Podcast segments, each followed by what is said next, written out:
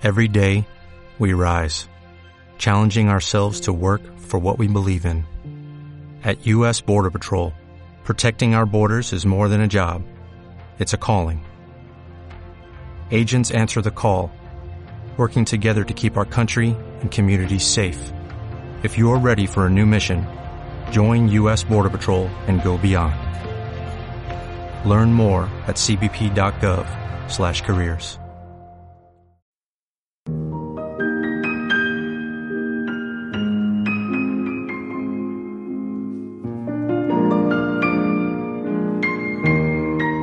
Midiorama, una hora de cultura a Ràdio Cambrils.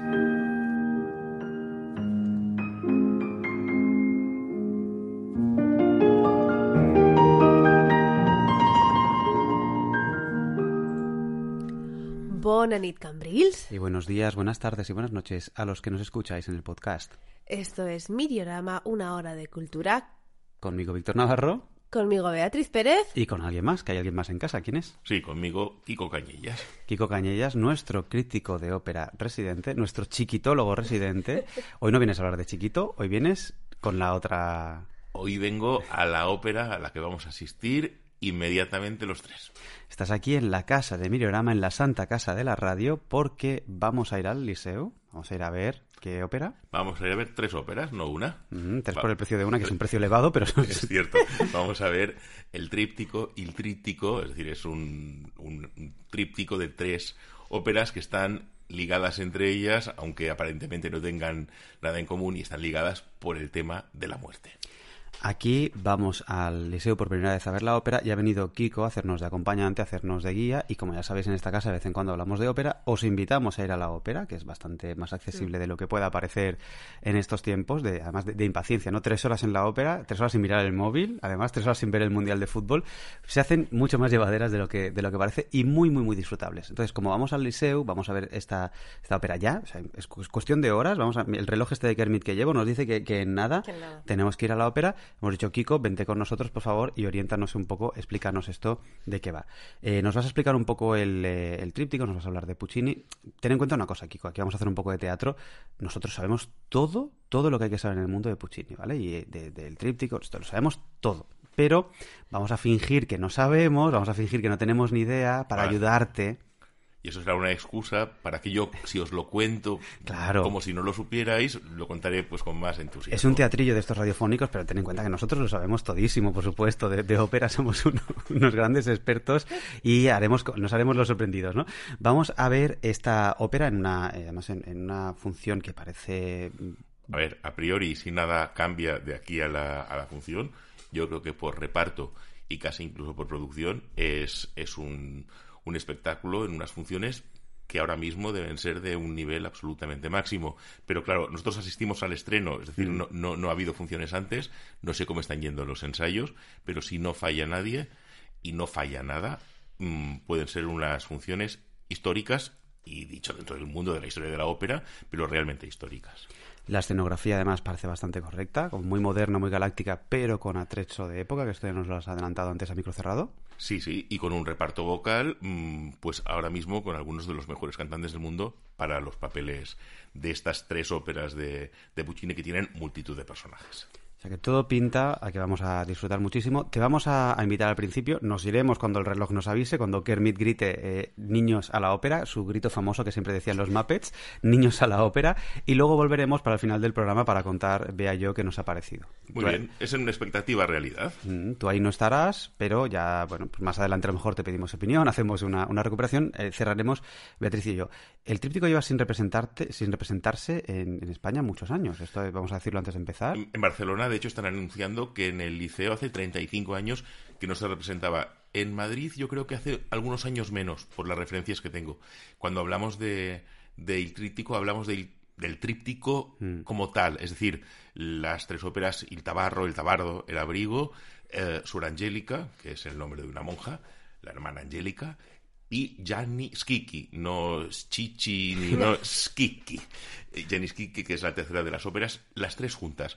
De hecho, es muy poco habitual que en ningún teatro se represente habitualmente el tríptico completo, porque es muy costoso, requiere un reparto extensísimo, entonces es más habitual que se representen dos de las tres óperas o una de ellas con otra ópera corta, tipo Pagliacci, Caballería Rusticana, La Hora Española. Hay muchas óperas en un acto que junto con una del tríptico forman un pack estupendo, pero el tríptico completo como tal es una rareza. De hecho, es la primera vez que yo lo veo y llevo treinta y pico años de, de operófilo ejerciente. ¿Tú crees, a lo mejor me estoy arriesgando, pero ¿tú crees que se ha programado porque estamos nosotros aquí que íbamos a hacer este programa, que ellos ya lo sabían? Bueno, en realidad no tengo ninguna duda de que pensaban que íbamos a hacer el mejor comentario si nos daban el tríptico completo. Claro, aquí estamos el tríptico al completo para comentar el tríptico. Eh, vamos a empezar escuchando un aria muy conocida de, esta, de esta ópera o de esta ópera triple. Que, ¿Cómo se llama? El título es O mio bambino caro, que es O papá querido, es una invocación que hace Laureta hacia su padre, Giannis Kiki, para decirle que quiere casarse sí o sí con Rinuccio y que si no se casa con él se tirará al río Arno y se suicidará. Ese es el, ese es el argumento de esta ópera que tiene un trasfondo absolutamente cómico como toda la, ópera Giannis Kiki pero que mm, existe una gran confusión y hay quien la llama el bambino. Y... El bambino es el de ahí está la pared. pero ese es bambino, o mío, bambino caro. O mío, bambino, no bambino caro, de Gianni Schicchi.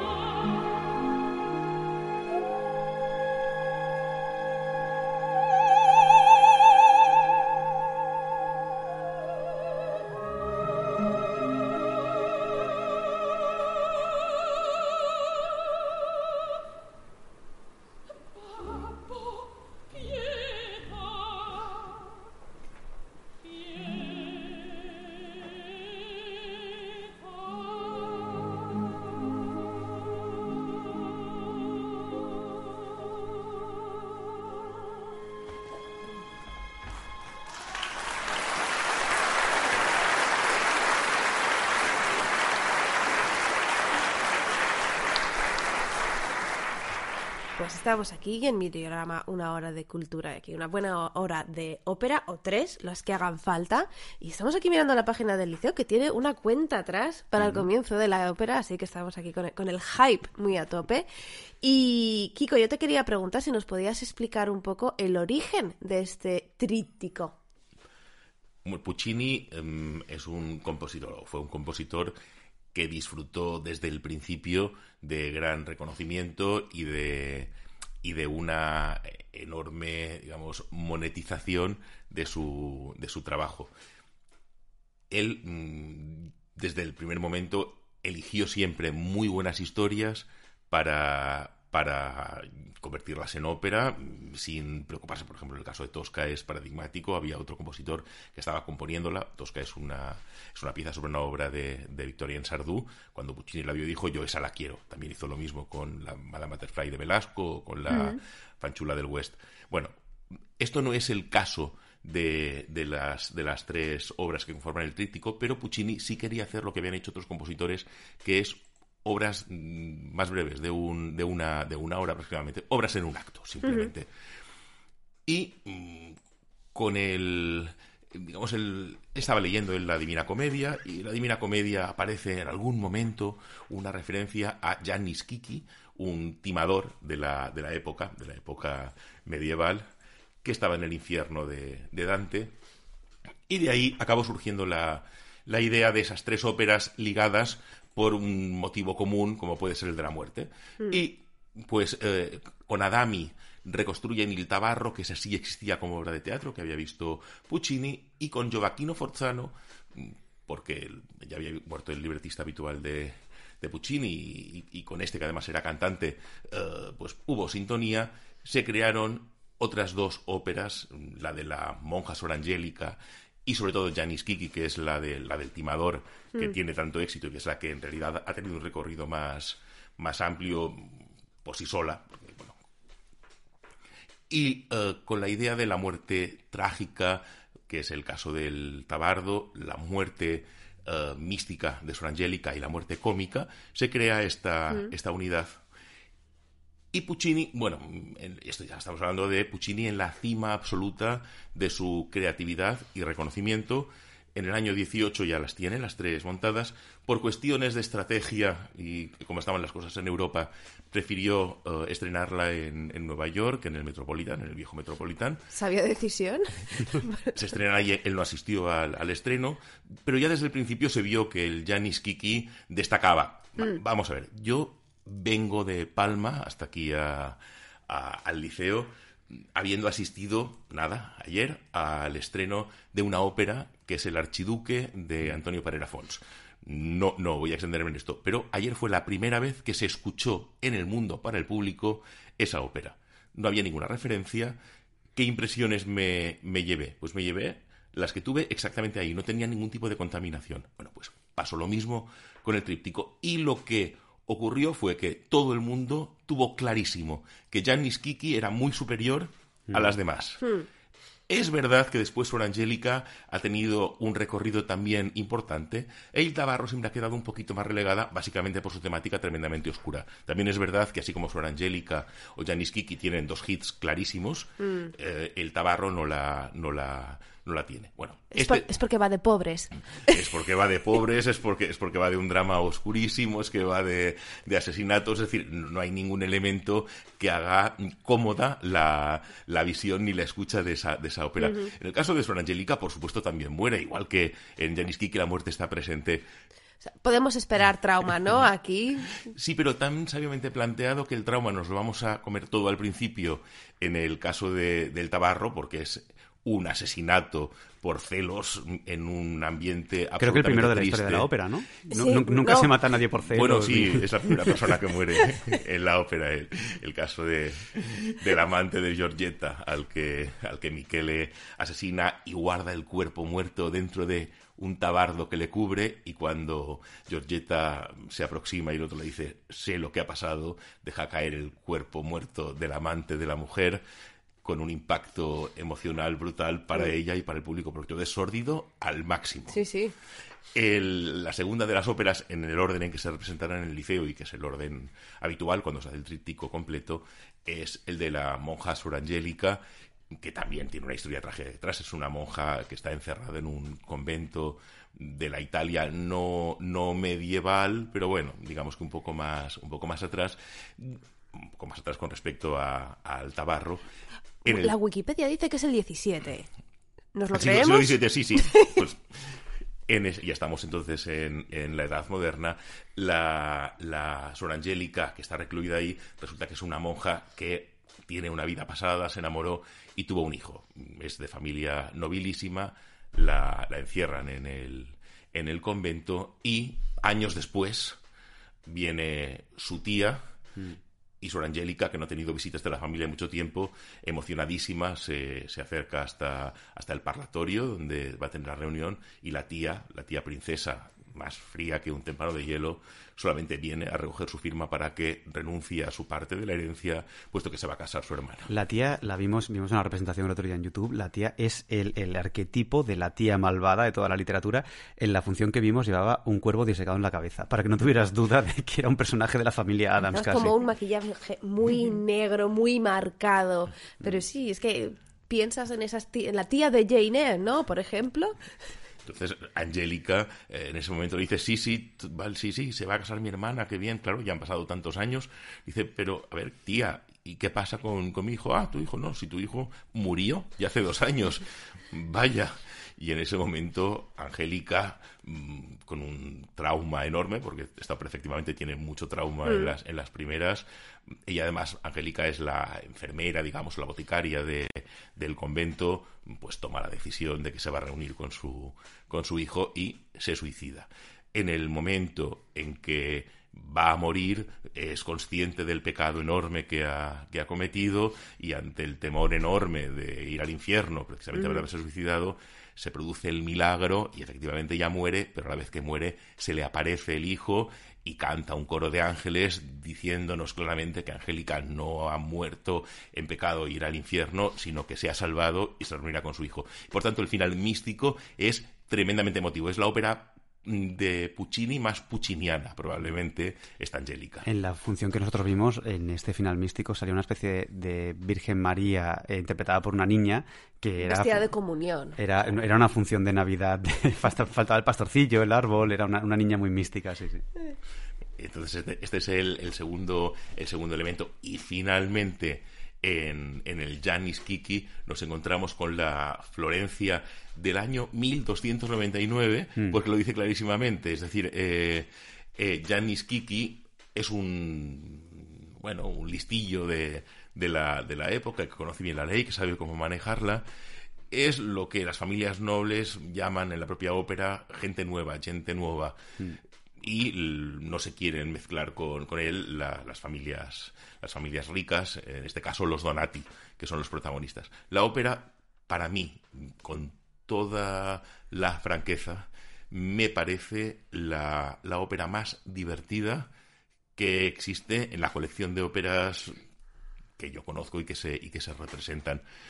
Eh, es, un, es un tipo de humor negro, negrísimo, que permite una cantidad de reubicaciones temporales y de planteamientos sin que la historia pierda absolutamente nada de gracia y que además, si la he visto o escuchado 30 veces o, más, no, quiero decir solamente en directo, sino en grabaciones, tanto de audio como de, como de vídeo, aparte de las que he visto en directo, no hay vez que no me ría más que la vez anterior y es acumulativo y espero que dentro de un rato, cuando empiece la función del liceo, me ría aún más.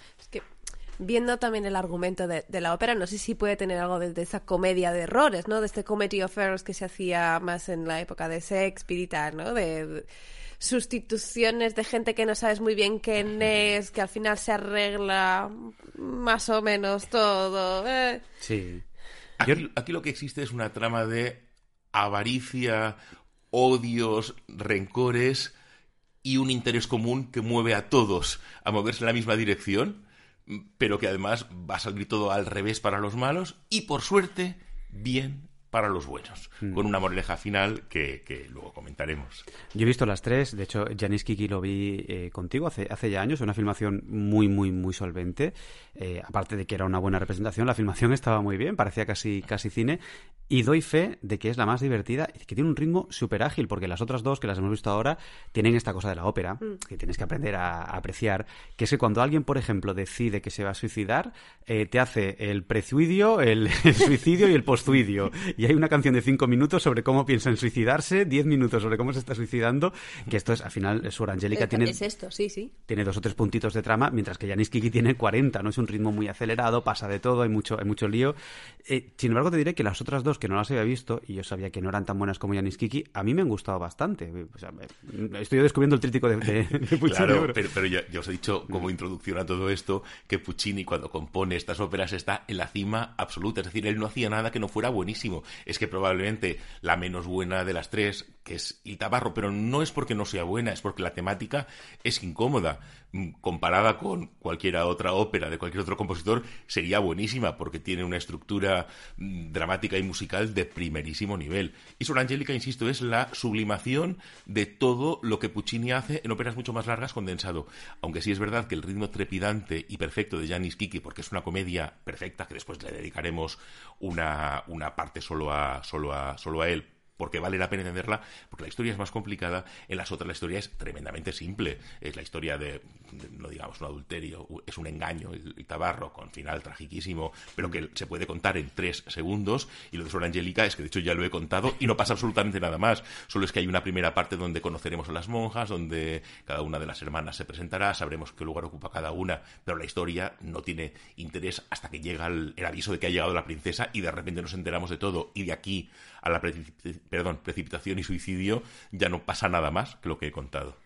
¿Crees que es una ópera complicada a nivel musical? ¿O, tres óperas complicadas a nivel musical? No, no, no, no. De, hecho, yo siempre he recomendado específicamente con respecto a Janis Kiki que si no se conoce es una suerte enorme por la sorpresa de la trama.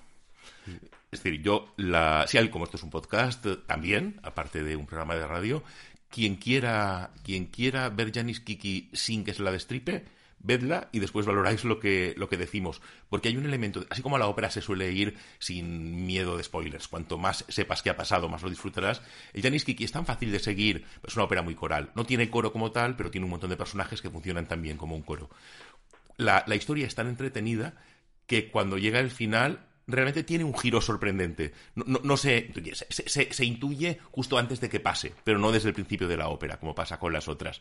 Y el, el, disfrute es mucho por la risa que provoca. Y hablo de risa de verdad. Pero aquí hemos venido también a escuchar los hits de Puccini. ¿Cuál nos recomendarías para escuchar ahora mismo? Mira, hemos iniciado el, el programa con el Bambino Caro, que es la pieza que todo el mundo conoce, porque se canta en todos los recitales de, soprano, porque todas las sopranos apenas pueden empezar a cantar algo, cantan el mío Babino Caro, que es el gran, gran hit de la, del tríptico.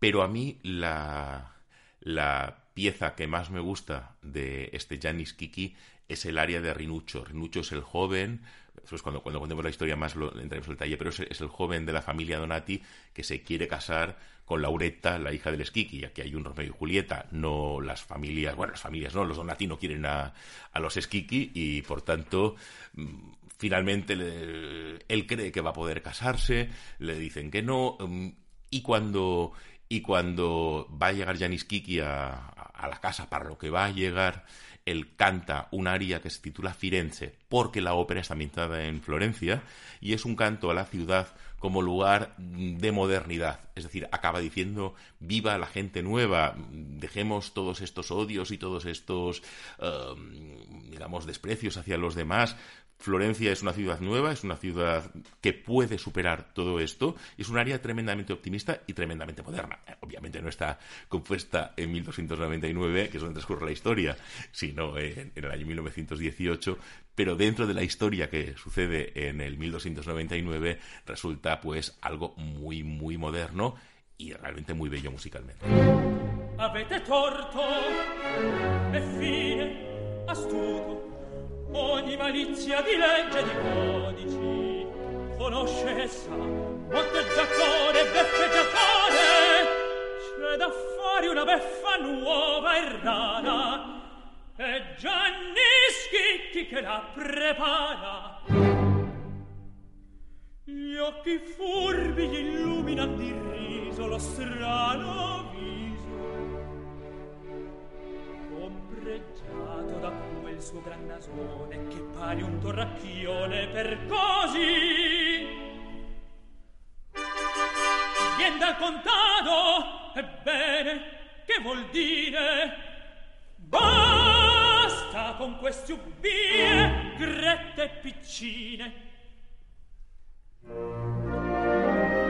Firenze come un albero fiorito che in piazza dei signori a tronco e fronde, ma le radici forse nuove portano, ma le compagni limpide e feconde. E Firenze germoglie dalle stelle,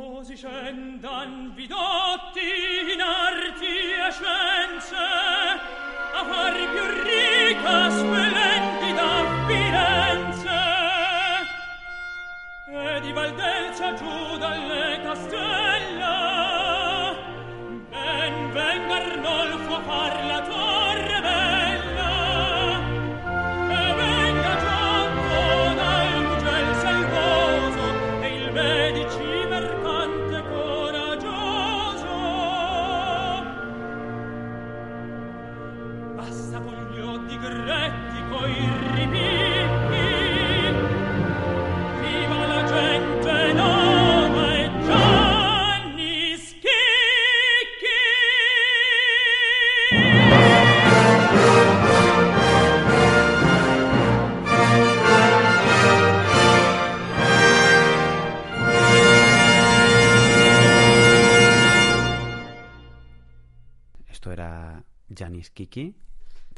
aria, por favor, para... Firenze.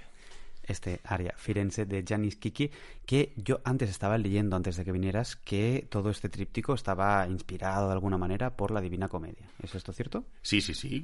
Yo antes estaba leyéndolo Puccini y tuvo la idea esta de, vamos a partir de, esta referencia, muy mm. pequeñita, dos líneas, dentro de, de, la Divina Comedia, vamos a crear esto articulado en torno a la, en torno a la muerte y decide que ese sea el hilo conductor de los, de los, tres, de los tres títulos. O sea, un infierno, que es el Tabarro, un purgatorio, que es Hora Angélica, por hacer un poco de, equivalencias, aunque no es del todo exacto, pero bueno, y un cielo, que es Janis Kiki, que es, ahí sí que está el personaje directamente sacado de la Sí, o quizá un purgatorio, que es Janis Kiki, y un cielo, que sea Sor Angélica. Eh, lo que está claro es que el infierno es el, es el de El Tabarro. el Tabarro, efectivamente. De eso, de eso no queda duda. Y mm, querías hablarnos un poco más de Janis Kiki, yo creo que merece la pena, cuéntanos un poco. Sí, yo quería contaros la trama así rápidamente. Lo que pasa que quizá antes sí deberían, porque Janis Kiki, ya os he dicho antes, es una, es una comedia para mí tan perfecta y tan redonda que soporta prácticamente cualquier cambio.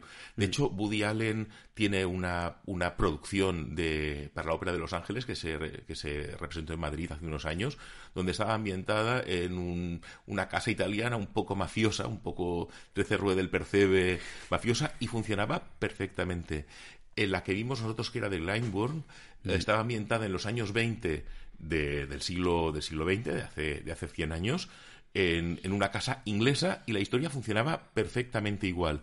Simplemente es de qué partimos. Partimos de la muerte de Boso Donati y mm, la, la, búsqueda de su testamento y descubrir que Boso Donati ha dejado como herederos a los monjes de la Orden de la Santa Riparata en lugar de la familia, que la familia estaba esperando a que muriera Buoso para, para, porque Buoso era un hombre muy rico.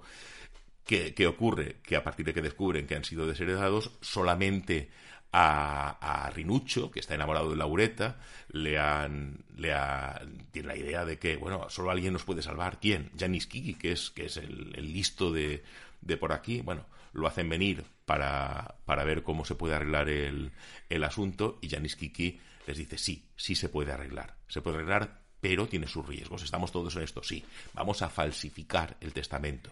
Entonces yo, que tengo mucha habilidad, me voy a meter en la cama como si fuera Janis Kiki, perdón, como si fuera Boso Donati, voy a llamar al notario, a ser Amanzo di Nicolao, y yo, imitando a Janis Kiki, dictaré un testamento en el que pues cambiaré lo que ha, lo que ha dicho el, difunto y después ya morirá o Donati y tendremos un testamento nuevo. Pero, ojo, que existe una ley que dice que a quien falsificara un testamento se le cortará la mano y además será condenado al exilio. y al infierno según Dante, que por eso... según Dante, efectivamente, pero bueno, las, las leyes de la Florencia de 1299 señalan eso. Todos pues se ponen de acuerdo en que se celebre de esta manera y llega, llega Janis Kiki de manera que se pone en marcha este, este plan. Es un plan que permite cualquier, eh, cualquier chiste que se, que se pueda, porque hay sustitución de muerto, hay que guardar el cadáver, mm. hay que fingir con la voz uno sea otro, es decir, lo que estaba señalando Bea antes con respecto a este tipo de comedia de, cambios, si se, si se produce, y uh, Janis Kiki, obviamente, aprovechando su condición y la amenaza del corte de la mano, la amputación de la mano y del exilio y de que se descubra todo eso, lo que hace es dictar un testamento en que se una vez repartidas las cosas menores entre los familiares de, de Bosso Donati, él acaba atribuyéndose para sí los tres mejores bienes que son la casa, el molino de Siña y una mula, que por lo visto es, la, la, mejor mula de toda Toscana, y se los atribuye a él, que era lo que todos los familiares le habían intentado antes convencer de que se lo dejara a ellos, porque era lo mejor de todo. Eh, Janis Kiki en ese momento en realidad en lo que piensa es en la pareja de su hija con, con, el, con Rinuccio de los Donati, porque ve que están enamorados realmente, y esto lo hace en pro de ellos, con una alegoría final, o perdón, un alegato final que dice, mira, yo sé que por esta bizarría, por, por esta locura, estoy condenado al infierno. Dice, y que sea así, cosisía. Dice, pero invoca al gran padre Dante, si esta tarde os habéis divertido, concededme el atenuante, pide el aplauso, acaba la ópera ahí, porque en realidad dice, bueno, todo esto que he hecho me llevará al infierno, pero lo que he hecho está bien hecho porque va en favor de una pareja de enamorados. Y es un final divertidísimo y felicísimo de, un, de una trilogía que no ha tenido más que la muerte como, hilo conductor y acaba, pues, no una sonrisa, una carcajada enorme con un aplauso realmente entusiasta por parte del teatro. es una obra de teatro global óptima. Ojalá todos los finales felices acabaran con la gente llevándose una mula, ¿eh? También te digo esto. claro, la, la, la, cuestión es que esto de que la mula sea un elemento tan codiciado, quizá en 1299 tendría algún sentido. Uno de los, de los elementos que hemos comentado otras veces cuando hicimos el podcast del Elixir de Amor, que vimos en el Teatro Principal de Palma y que se había trasladado del País Vasco del siglo XIX a la palma turística o a la Mallorca turística de, los mm. años 60 con el hotel de, Adina, es que las óperas bufas, mm. bufa quiere decir cómica, porque cómica quiere decir con parte hablada. Por tanto, las óperas bufas tienen de, de bueno que su traslación hace que mientras el chiste sea gracioso funcione exactamente igual. Claro, ocurre que cuando está dictando un testamento y se pone la fecha y dices estamos en Florencia en 1299 y lo que estás es en Inglaterra en los años 20 del siglo XX o estás en una Italia mafiosa de los años 50, bueno, pues eso no diré que chirríe, porque lo tenemos muy claro, sino que simplemente no acaba de cuadrar. Pero no es ningún problema para que la historia funcione internamente perfectamente. Los personajes funcionen exactamente igual en Florencia que en Londres que en Roma.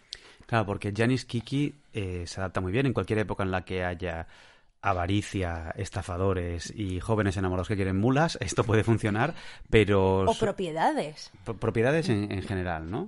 Ojalá, ya digo, vuelvan los tiempos en los que una mula sea una propiedad codiciada.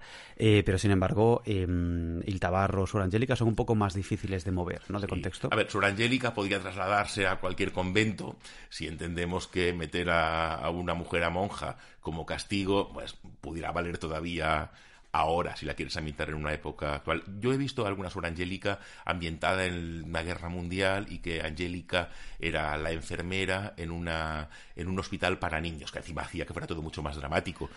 Ahí, eh, venga, metiendo el dedo en la llaga y vas a revivir este trauma. y la historia se puede seguir. De todas maneras, se sigue mejor si es un convento normal donde hay monjas simplemente, donde no hay niños, y pero es igual puede ser un convento cualquiera, porque además, de hecho, no, se dice en qué año está, en qué año está transcurriendo la, la historia pero sí tiene que ser en un convento. Es verdad que algún genio pues ha considerado que las monjas podían ser pulgas de un circo de pulgas y la historia vale igual no es exactamente así, pero es igual, puede ser cualquier convento de cualquier época y la historia también funciona igual.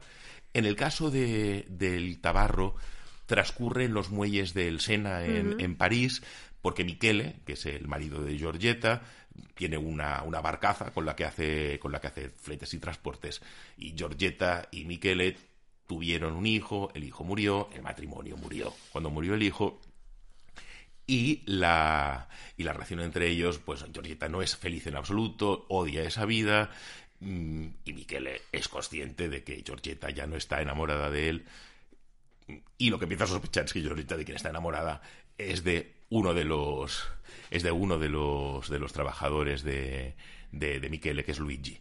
Mm, bueno, entonces él pone alerta a sus sistemas de, de, espía, acaba descubriéndolo claramente y acaba cometiendo ese homicidio o ese asesinato que os he, que os he comentado antes, con un final desgarrador, sobrecogedor y extremadamente sórdido y desagradable.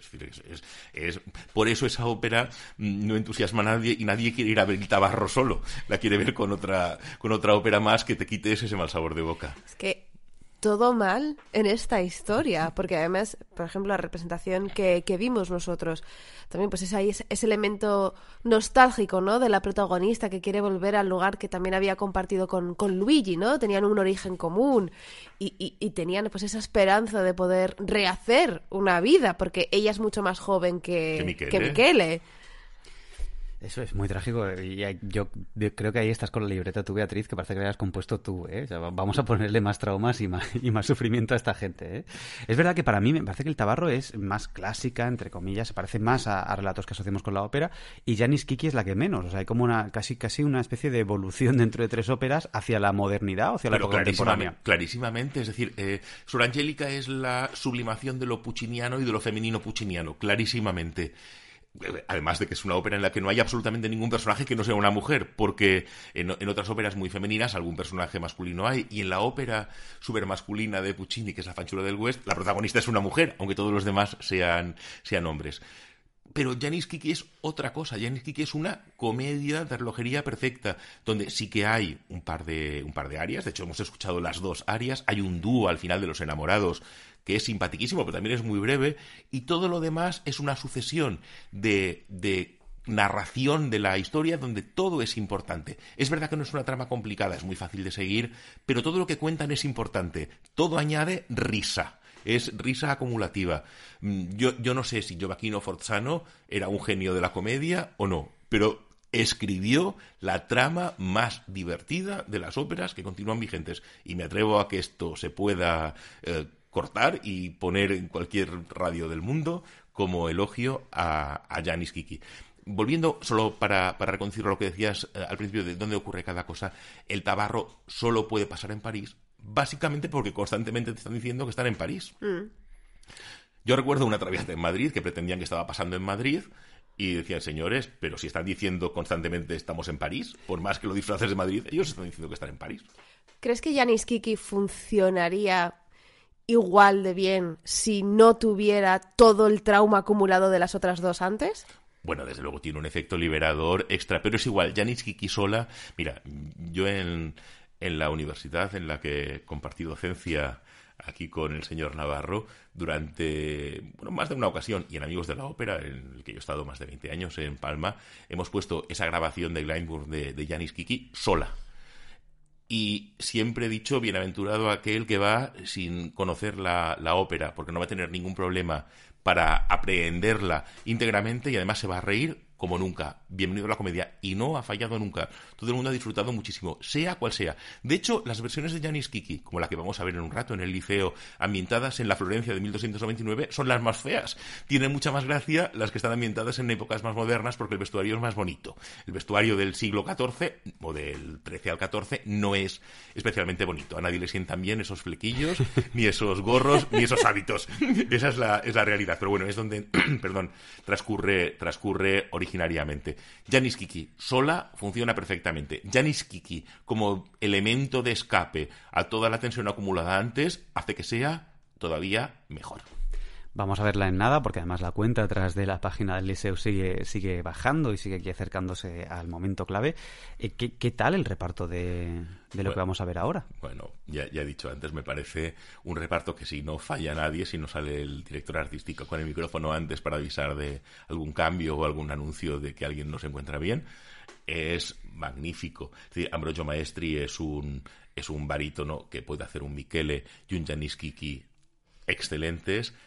La Georgetta que va a cantar Lise Davidson, seguramente no existe un fenómeno vocal en el mundo ahora, y no sé si lo ha existido antes del calibre de Lise Davidson, es la voz más grande que, nada, hace dos semanas todavía estuve aquí en el liceo en un concierto Wagner, eh, Strauss, Richard Strauss, en el que cantó Lisa Davidson y el impacto que recibieron los liceístas fue brutal. Yo ya la conocía de antes, pero los liceístas que la escuchaban por primera vez vieron un fenómeno de la naturaleza.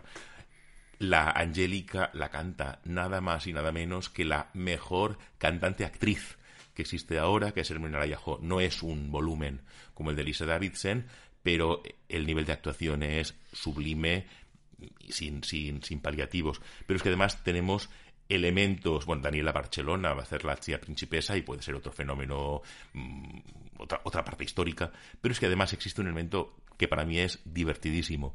Al hacerse el tríptico completo, lo que vas haciendo es recuperar personajes, perdón, cantantes para distintos personajes.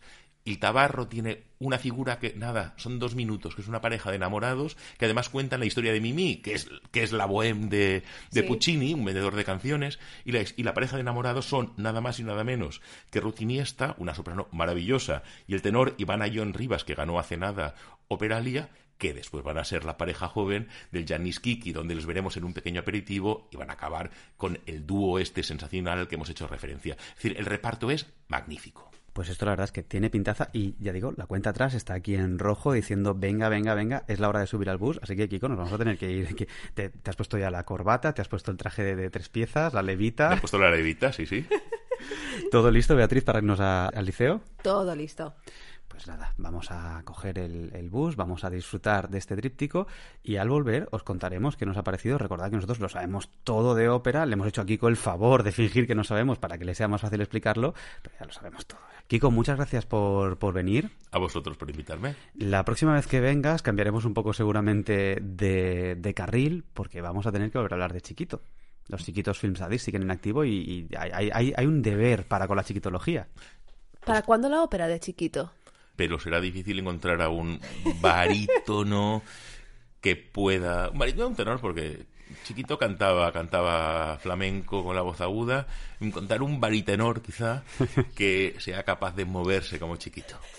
Kiko, muchas gracias. Nos vamos corriendo los tres y en un rato a los que estáis aquí escuchándonos os contamos qué nos ha parecido. Hasta ahora, dando, dando un momentito que ahora volvemos, ¿eh?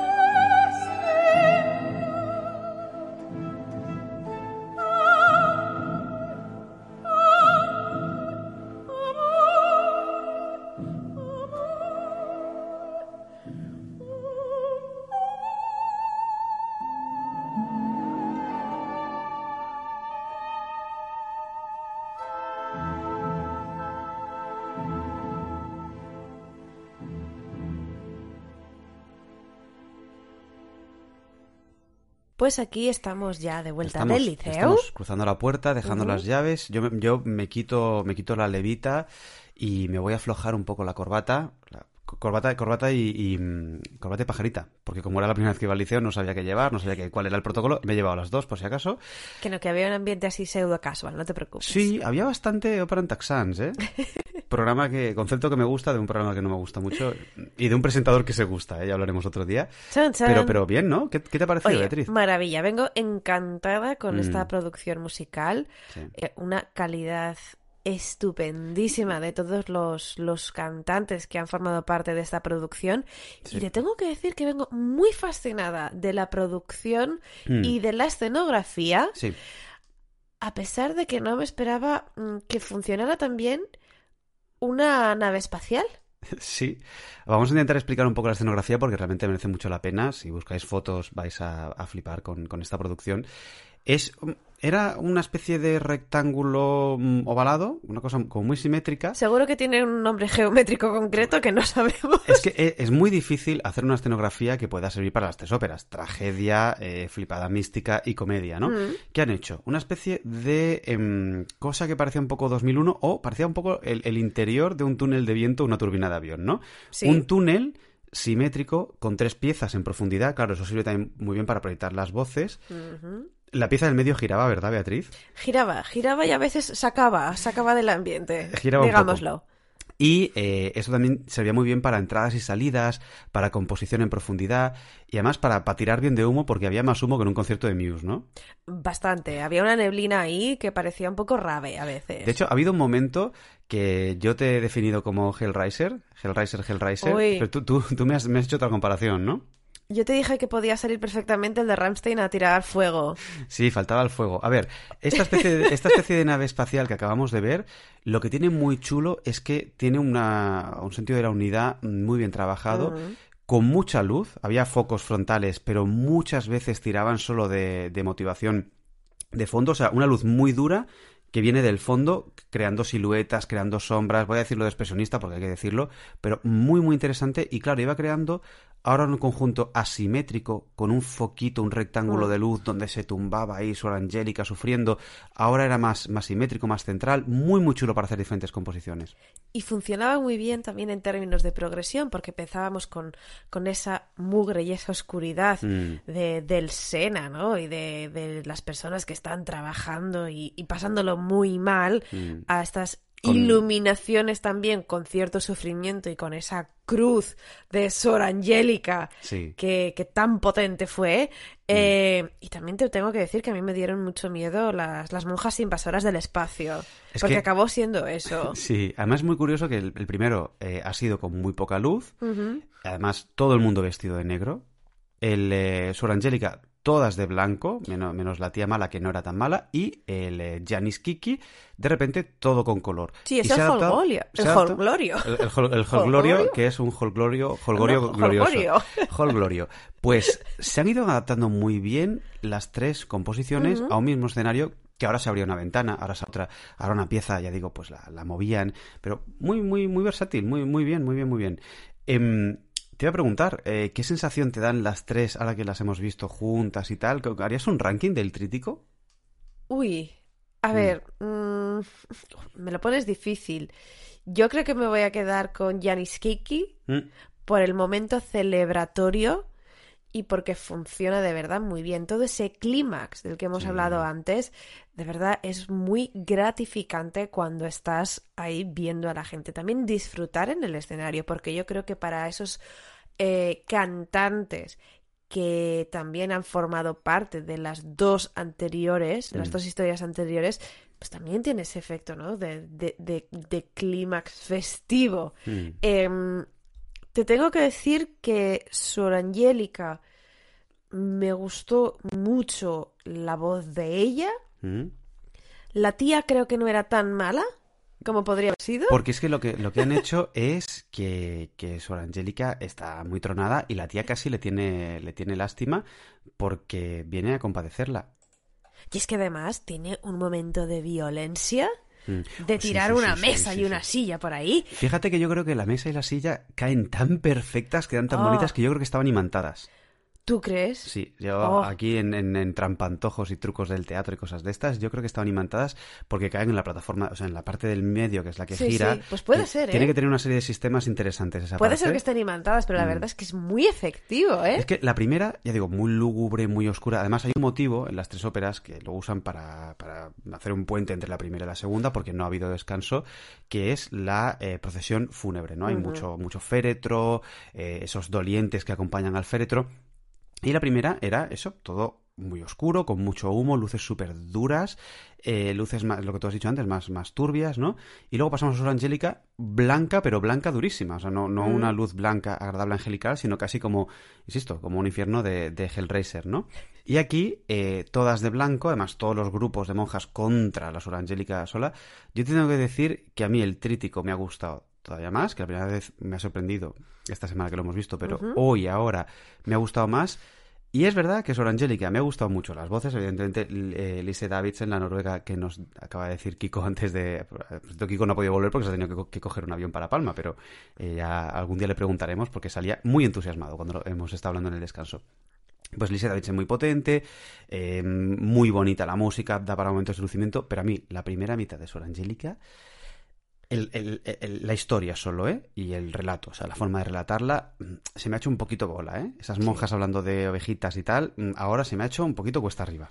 Es verdad que Kiko nos había advertido que una vez ya conocíamos la historia de Sor Angélica, esos primeros minutos se nos iban a hacer un poco agonizantes, porque dices, "Pues que salga ya la chicha. Mm. Hombre, que salga ya aquí el niño muerto. Y es el- Hermo- Hermonela, Hermonela Yajo, que tiene un nombre fantástico, muy bien, todo el mundo muy bien, ¿no? Pero, eh, bueno, pues eh, para mí me interesa más la tragedia que la mística, la verdad. Las historias místicas, por Mm. lo general, pues, me interesan más bien poco, de cualquier tipo de mística, y mm, le falta un poco de LSD a esta, a esta mujer. Y la tragedia del, del Tabarro, que es como la menos conocida de las tres, me ha funcionado muy bien. Es que eh, empieza sobrecogedora y ya digo, pues, quizá por eso los ataúdes que el niño muerto sale el ataudín de- del tabarro al principio, pero luego el, el hijo de Sor Angélica no sale y, le dan la vuelta al final completamente. Sí, eso también es otra cuestión aparte, porque queda con una ambigüedad más, más grande de la Mm. que podría ser en, en la versión original. Y, y el tabarro, de verdad, que, el tabarro, el tabarro. El ta- taba- tabardo El tabar- en tabarro en italiano tabarro. y, y- y tabarra en amanece que no es poco. Exacto. Ese comienzo de que se abra el escenario y tú veas ese cortejo fúnebre y a todas estas personas en duelo, Mm, funciona muy bien es muy sobrecogedor. sí. Este montaje, eh, tanto el cortejo fúnebre como el túnel este, esta especie de cañón, ¿no? De cañón metálico, es de Lotte de Beer o de Beer, no sé cómo pronunciarlo. Pues oye, muy bien, muy bien por ella, porque lo hizo para la, para la ópera de Múnich. Mm, ojalá que ruede más y ojalá que... A ver, a ver si hacen una grabación chula y los que escucháis este programa, si no lo veis en vivo, lo podéis ver porque merece mucho la pena para ver cómo una ópera se puede actualizar la puesta en escena, se pueden hacer experimentos sin necesariamente hacer una mamarrachada que ahora pase en el espacio o que Sor Angélica eh, sea un fragmento de la, de la imaginación de la Madre Superiora, ¿no? Vamos a hablar de la pieza que gira, Beatriz, porque eso es un poco el lucimiento excesivo en el tabarro, cuando se desvela el crimen trágico del final, el, el muerto, en vez de estar escondido bajo el tabarro, estaba en la parte del medio y se queda enganchado y gira. ¿Qué, te, qué sensación te dio esto? Un pobre señor que gira y ves a un, a un pobre hombre colgado como si esto fuera el Circo del Sol. Pues como un muñeco y, y ahí te tengo que decir que a mí me sacó un poquito. Sí. Ya, ya, ya lo digo, ¿eh? O sea, mm, eh, entiendo que se use el escenario que está pensado para ser, pues eso, como un túnel, ¿no? Con varias partes y, y bien articulado, pero bueno, quizás sí que funcionaba más con Sor Angélica, aunque hasta cierto punto... Lo que pasa es que se había perdido la sorpresa y cuando en Sor Angélica al final ves que empieza a girar el escenario dices, ah, pues, pues allí Mm. cada ópera va a tener un giro literalmente. Bueno, y también en, en Yariskiki Mm. Es un giro al comienzo que luego es fijo. Sí, porque hacen, juegan con la idea del doble y dejan Mm. una cama arriba simétrica reflejada del muerto. En este caso, sí que es un muñeco, no, no es el pobre El actor. muñeco. El muñequín colgando para eh, jugar con lo del doble. Hay que decir que el final de Sor Angélica, del fondo del túnel sale una cruz de neón blanco con una loca en medio que es- representa que es la propia Sor Angélica y la tía que viene así. Y la cruz viene hacia ella, está hecha como de diferentes eh, cruces en profundidad, volumétrica, reflejando unas sombras de cruz y de, y de rayas por todo el escenario, que es, es muy flipada. O sea, Es muy flipado y da entre miedo y decir, y claro, la reacción fue eso, mm, Hellraiser o Ramstein, que no sabíamos muy bien. Claro. Y pegan las dos. Es que hay gente que, que- que en el descanso estaba diciendo ahora, esto es excesivo. Bueno, a me ha, pa- me ha parecido excesivo, sí, pero oye, hemos Lo venido a compro, jugar. lo compro. O sea, ya que hemos venido a jugar, más que ese pobre señor dando la vuelta, que rompía un poco el- el- el- la tragedia, la flipada mística, pues, pues sí. pues- Te tengo que decir que yo la reacción que he tenido con el primer señor ha sido Health and Safety. Ah, no, no, claro, es que ese, es el problema, que dices, como se descuelgue, este hombre se va a pegar una leche, que sí que vamos a ir un grito, de- un grito de ópera. Eh, ha estado muy bien, el trítico este que hacía mucho tiempo que no se, eh, no se representaba en el, en el liceo, le vamos a decir que tiene el sello Miriorama. Fíjate lo que te digo, que en el liceo están todos esperando, ahí, ¿le habrá gustado Miriorama? ¿No le habrá gustado? Nos ha gustado. Lo tiene, tiene, tiene nuestros dieces. Quedad tranquilos y yo creo que nos podemos despedir con el final de Janis Kiki, que es como un final interactivo. Sale Janis Kiki, lo que nos decía Kiko, ¿no? Que si por esta bizarrilla yo voy a ir al infierno, por lo menos dadme el, eh, el atenuante, ¿no? De si os habéis divertido. Eh, ¿cómo, era- ¿Cómo era la frase? ¿Veis, soy divertido? Sí. Pues eh, dame un aplauso, ¿no? Y, le- y aplaude, y todo el mundo le aplaude. Vamos a hacer lo mismo, vamos a despedirnos con Venga. eso. Pero tú me acabo de dar cuenta que este es nuestro programa número 100. Ahí va. Cien- pues, cien- oye, 100 de la numeración de Cambrils, 155. Del nuevo así. calendario. Del, del- claro, que íbamos con dos calendarios, como, como los países de verdad, eh, buenos, que tienen dos calendarios. Pues oye, feliz eh, centenario cambrilense y feliz ópera, feliz Janis Kiki. Si os habéis divertido, también dadnos un aplauso.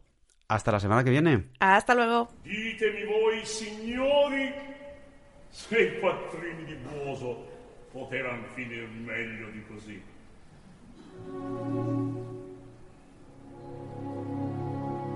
Per questa bizzarria e m'han cacciata all'inferno. E così sia. Ma con licenza del gran padre Dante Se stasera vi siete divertiti, concedetemi voi l'attenuante.